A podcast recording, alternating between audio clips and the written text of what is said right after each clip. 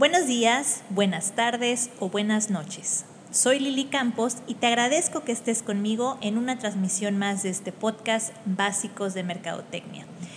Bueno, antes de entrar al tema, quiero comentarte que estoy utilizando el programa de GarageBand y soy un poco novata en esto, en la utilización de este programa, porque generalmente cuando había editado yo audios, pues utilizaba PC Ahora me encuentro utilizando Mac y la otra opción sería Pro Tools, pero me parece más laborioso para maniobrar que este de GarageBand. Así es que veamos qué tal. Bueno, el tema que vamos a ver el día de hoy en el podcast es acerca de la propuesta u oferta de valor.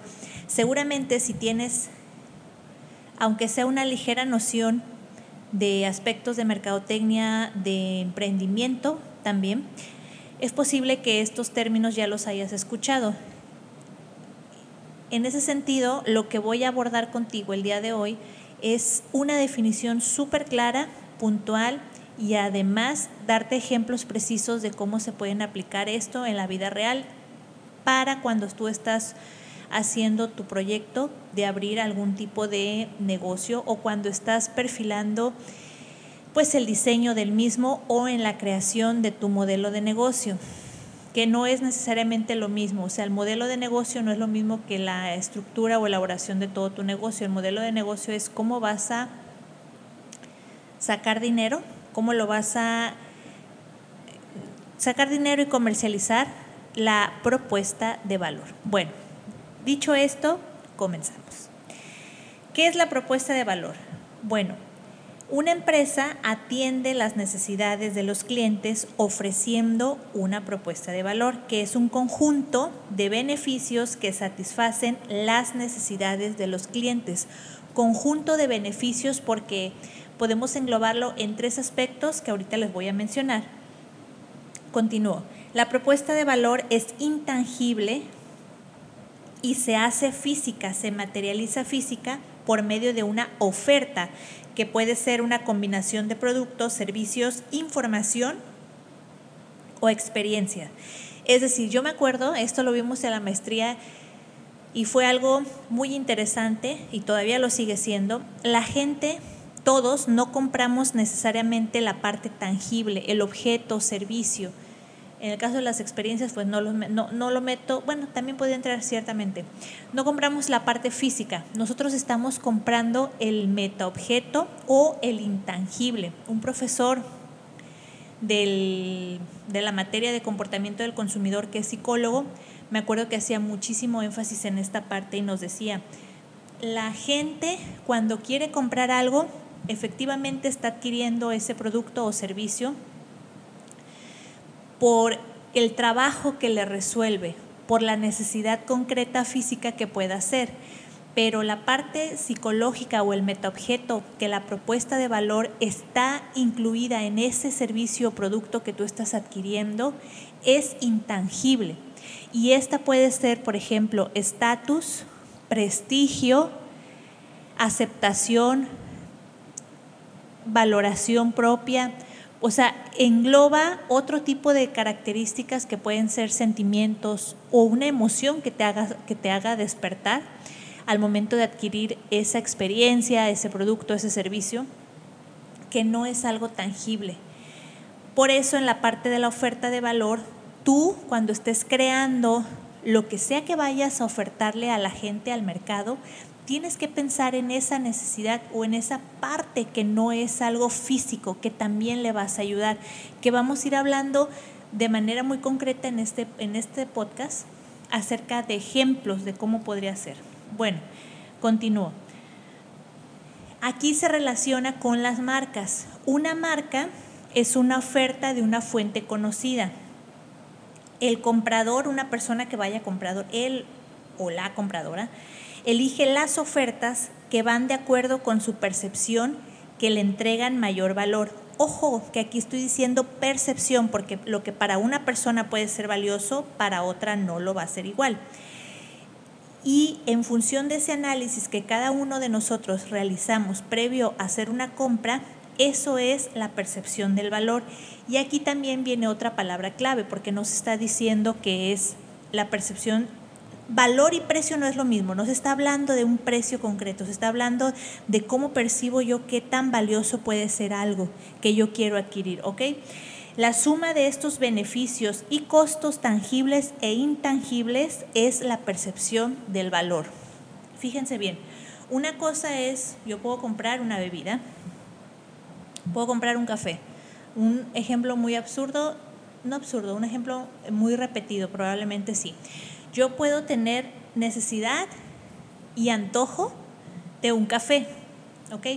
Para activarme, despertar, porque ando desvelada, etcétera, o porque simplemente se me antojó. Ahí tengo una necesidad concreta, quiero tomar café, punto. Pero yo puedo tomar café de un oxo, de un kiosco. Los que no saben qué es el kiosco, es muy típico en Colima, en el estado de Colima hay kioscos, son tiendas de conveniencia como el oxo.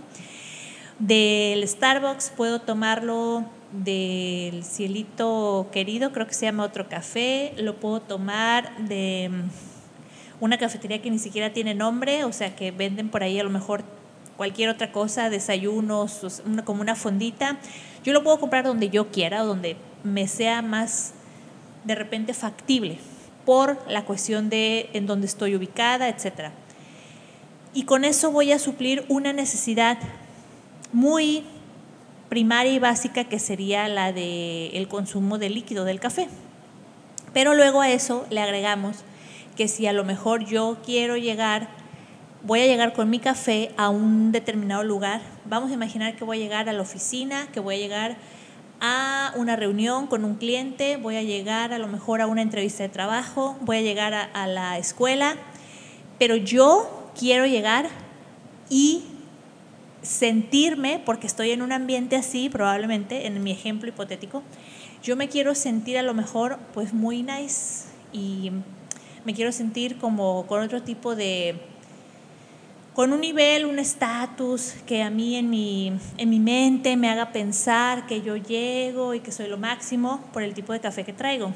Entonces, probablemente no lo voy a comprar en la tiendita de conveniencia del kiosco o del Oxxo, o tal vez no lo voy a comprar en la fonda, sino que me voy a ir por Starbucks o me voy a ir por alguna otra cafetería similar a ese tipo, ¿no? El Globo, no sé, no, quisiera dar marcas así tan específicas porque mi percepción puede ser muy distinta a las de ustedes. Pero bueno, la cosa es de que yo quiero ofrecer con el café. No solamente quiero que el café me despierte, quiero ofrecer. Quiero llegar y, ay, qué nice, con mi café y mi termo y todo, ¿no? En ese sentido, yo hago una valoración de todo y digo, bueno, el café en estas cafeterías me va a costar mínimo 50 pesos, de 50 a 70 pesos.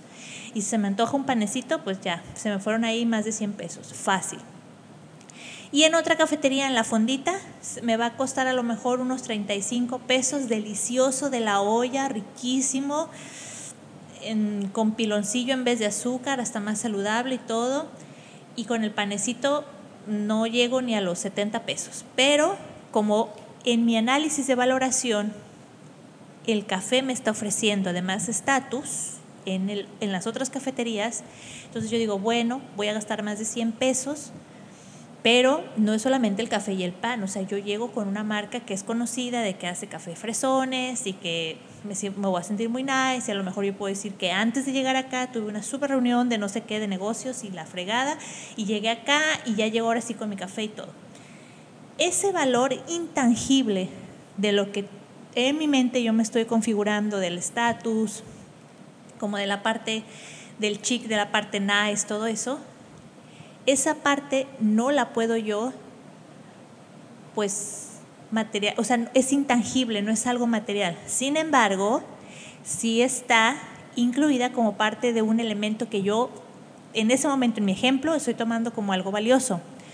Y dos, fíjense ustedes, la cafetería que me está vendiendo ese tipo de café con ese tipo de pan, a lo mejor, también sabe que eso es valioso y lo está agregando en su precio.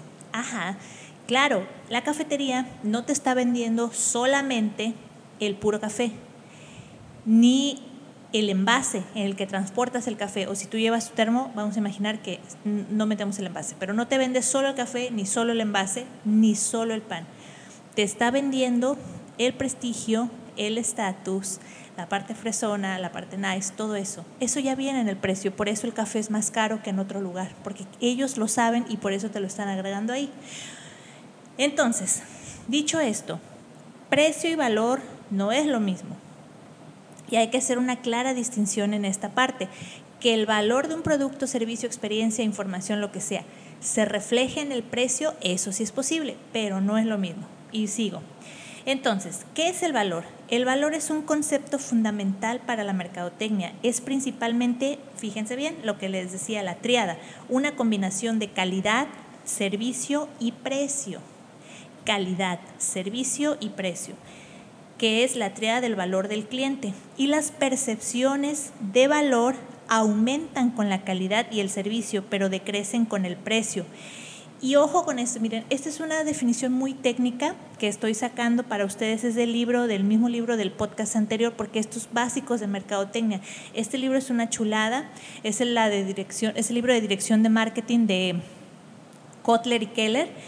Y bueno, estas son definiciones súper técnicas, pero en el ejemplo que yo les di, les mencionaba la parte de lo intangible, lo que a mí me hace sentir el, café, el llegar con un determinado café.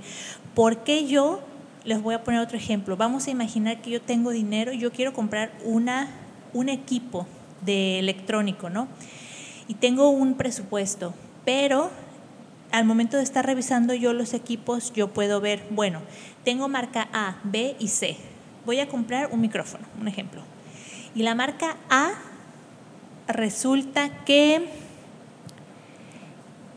me ofrece ciertas características y tiene este precio. La marca B me ofrece las mismas características y tiene el mismo precio, pero además me ofrece una garantía de un mes.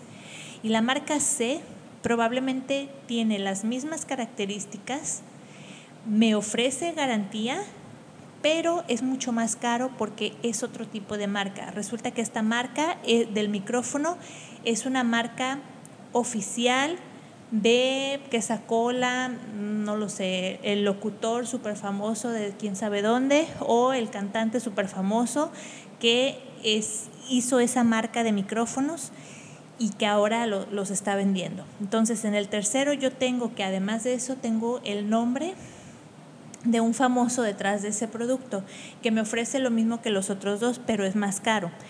Mi percepción de valor como consumidora probablemente pueda ser que ese micrófono, el tercero, me está ofreciendo algo más. ¿Por qué? Porque viene con el nombre de una celebridad, de un famoso, de alguien que es reconocido, aunque sea más caro. Y entonces ahí, en mi superanálisis, según yo, puedo pensar, bueno, pues evidentemente es más caro porque lo hizo fulano. Ahora bien, si yo no soy fan de esa persona, ni siquiera sé quién diablo sea, imagino que, ay, este micrófono lo promociona fulanito, ¿no? Resulta que fulanito es una super celebridad, pero no es del género musical que yo frecuento o no, resulta que ni, ni escucho radio, ni podcast, ni nada y no sé ni quién es el locutor. Y a mí nomás me importa el micrófono para algo súper sencillo. Entonces, yo voy a mi análisis, voy a decir, ay, qué locura, no voy a pagar más del doble por un micrófono que supuestamente lo anuncia fulano o fulana, ¿no? Entonces, ese es un ejemplo de la percepción del valor y aquí lo podemos relacionar también con las marcas que hoy en día esto se ha puesto súper de moda y lo van a, lo pueden ver ustedes antes en las marcas de maquillaje y de cuidado de la piel y todo eso, pues estaban las marcas las super fresonas que eran no las no las tan comerciales que podrían ser como Dior, Givenchy, no sé, las de, ¿cómo se llama la que tiene un montón de plomo? Chanel, etcétera. Y luego estaban las comercialonas que encuentras en el supermercado, en cualquier lugar, L'Oreal, Maybelline, Revlon, bla, bla, bla. ¿no? Y ahora tenemos un tercer competidor que entró al mercado y ha entrado bien fuerte, que son las marcas de las celebridades en esta parte de, los productos de belleza y de maquillaje y todo eso. Tenemos Kylie Skin, Kylie Cosmetic, tenemos la línea de Jennifer López, tenemos Por ejemplo, también la línea de Selena Gómez. Entonces, estas nuevas marcas que han incursionado al mercado no están, además de tener la supuesta calidad, porque yo no compro de esas marcas, así es que no sé si realmente la calidad sea buena o no, pero además de anunciar la supuesta calidad y de anunciar los, o sea, los beneficios, la calidad y todo eso, ellos además están diciendo, mira, no lo vende cualquiera, ¿eh? o sea, esto lo vende pues Jennifer López. Y tú ve cómo está Jennifer López. Si ella lo sacó, sacó esta marca, este producto, imagínate, o sea, si ella está así, tú vas a estar igual. Entonces, esto es otro ejemplo de cómo la percepción del valor puede cambiar aquí.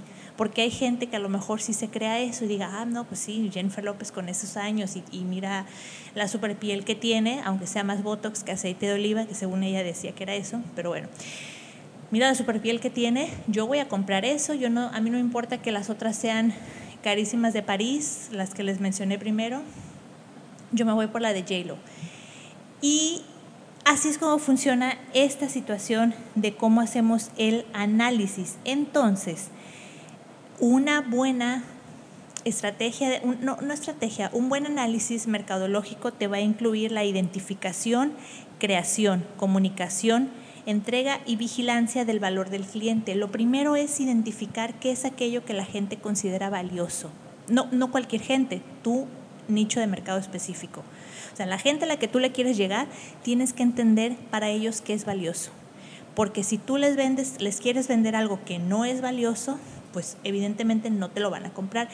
Y no es porque o no van a querer pagar lo que tú estás poniendo. Y no es porque tu producto necesariamente tenga que ser malo lo que estés viendo, experiencia, información o servicio. No es porque sean malos, sino porque para esa persona eso no es valioso. O puede ser que la manera en la que lo estás comunicando no sea la mejor y entonces el valor que ellos pueden obtener no es claro. Tercero, la parte de la creación. Yo aquí podría poner lo del diseño del producto, o sea, el diseño. Puede ser que a lo mejor, fíjense, esto también nos lo dijo un profesor, el profesor de esta materia, de dirección de mercadotecnia, nos decía, la imagen sí es muy importante y determina también una decisión de compra. Si yo veo un producto, yo puedo tener el mejor producto de belleza del mundo, pero si yo lo presento en un empaque o en una, em, sí, en un empaque o en una envoltura o en físicamente lo presento yo al mundo con un diseño que no sea estético, hay inmediatamente una contradicción que se va a generar en, quien, en, el, en mi objetivo, a quién se lo quiero vender, si yo lo quiero dar caro, porque yo voy a verlo como consumidor, voy a decir, oye, pero se supone que esto es muy bueno y me lo están dando en esta en este diseño, en este, no sé, bolsa, caja, bote, qué sé yo, lo que sea, tan horrible, con este diseño tan horroroso, con estos colores que ni al caso, se ve súper chafa, se ve, no es que sea, a lo mejor es increíble la fórmula y es la mejor crema del mundo, pero te dan en un bote que se ve todo corriente y todo feo, ¿qué van a decir? Esto se ve espantoso, yo no le creo, no lo voy a comprar. Y, aunque esté caro, dirían, no, pues, ¿y cómo se les ocurre venderlo así? ¿No? Esa es una. Dos, lo mismo con el precio. Si mi producto es muy bueno realmente y yo lo doy muy barato, porque esa es, según yo, mi estrategia, súper errónea, por cierto, de querer incursionar al mercado, la gente va a decir, no, pues si fuera muy bueno costaría más, porque estamos con esa asociación. En el fondo, las personas sabemos que lo bueno cuesta, lo sabemos, no es cierto eso de que, ay, bueno, bonito y barato, y la gente espera de verdad que esa... No es mentira, es una falacia, que esa falacia sea así, no es cierto, nos, todos sabemos que lo bueno cuesta, todos lo sabemos. Entonces, si yo veo que un producto está muy barato, inmediatamente mi asociación es, no ha de ser de tan buena calidad. Y si lo que a mí me importa, lo que yo en ese momento considero valioso es ahorrar dinero, entonces sí lo voy a comprar porque mi, mi percepción del valor es que quiero ahorrar dinero. Si yo, por el contrario, mi percepción del valor es que quiero tener el mejor cutis del mundo, efectivamente no voy a comprar ese producto. Entonces, aquí está la importancia de tener bien clara qué es lo que mi nicho de mercado considera valioso para llegarles por ese lado y que no sea el precio. Ya para concluir, esta parte tiene que ver con lo que es la satisfacción del cliente también, cuando un cliente está satisfecho o no, y leo textual. La satisfacción refleja el juicio, juicio que una persona se hace del rendimiento percibido de un producto en relación con las expectativas. Yo tengo una expectativa, compro el producto y al utilizarlo, o el, o el servicio, o la experiencia, lo que sea, lo utilizo y mi análisis después de utilizarlo va a ser de estos resultados. Hay varios. Bueno, son tres. Uno, si el rendimiento es menor a las expectativas, estoy decepcionada como cliente. Si es igual a mis expectativas, entonces quedo satisfecha.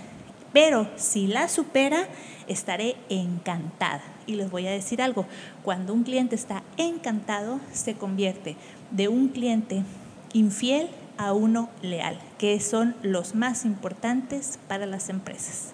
Bueno, dicho esto, termino con el podcast. Soy Lili Campos, muchas gracias por estar acompañándome en esta transmisión. Te recuerdo que si quieres alguna consultoría de mercadotecnia para tu negocio o tu emprendimiento, puedes ponerte en contacto conmigo al WhatsApp 33 19 89 91 39 o al correo electrónico lotus l o t u s campos 33 con número arroba gmail.com o en mis redes sociales que es Lele, L-E-L-E, blond como rubio o rubia en inglés. Y eso es de Facebook, de Instagram es Lotus Campos. Dicho esto, hasta aquí llegamos y te espero en la próxima transmisión. Hasta pronto.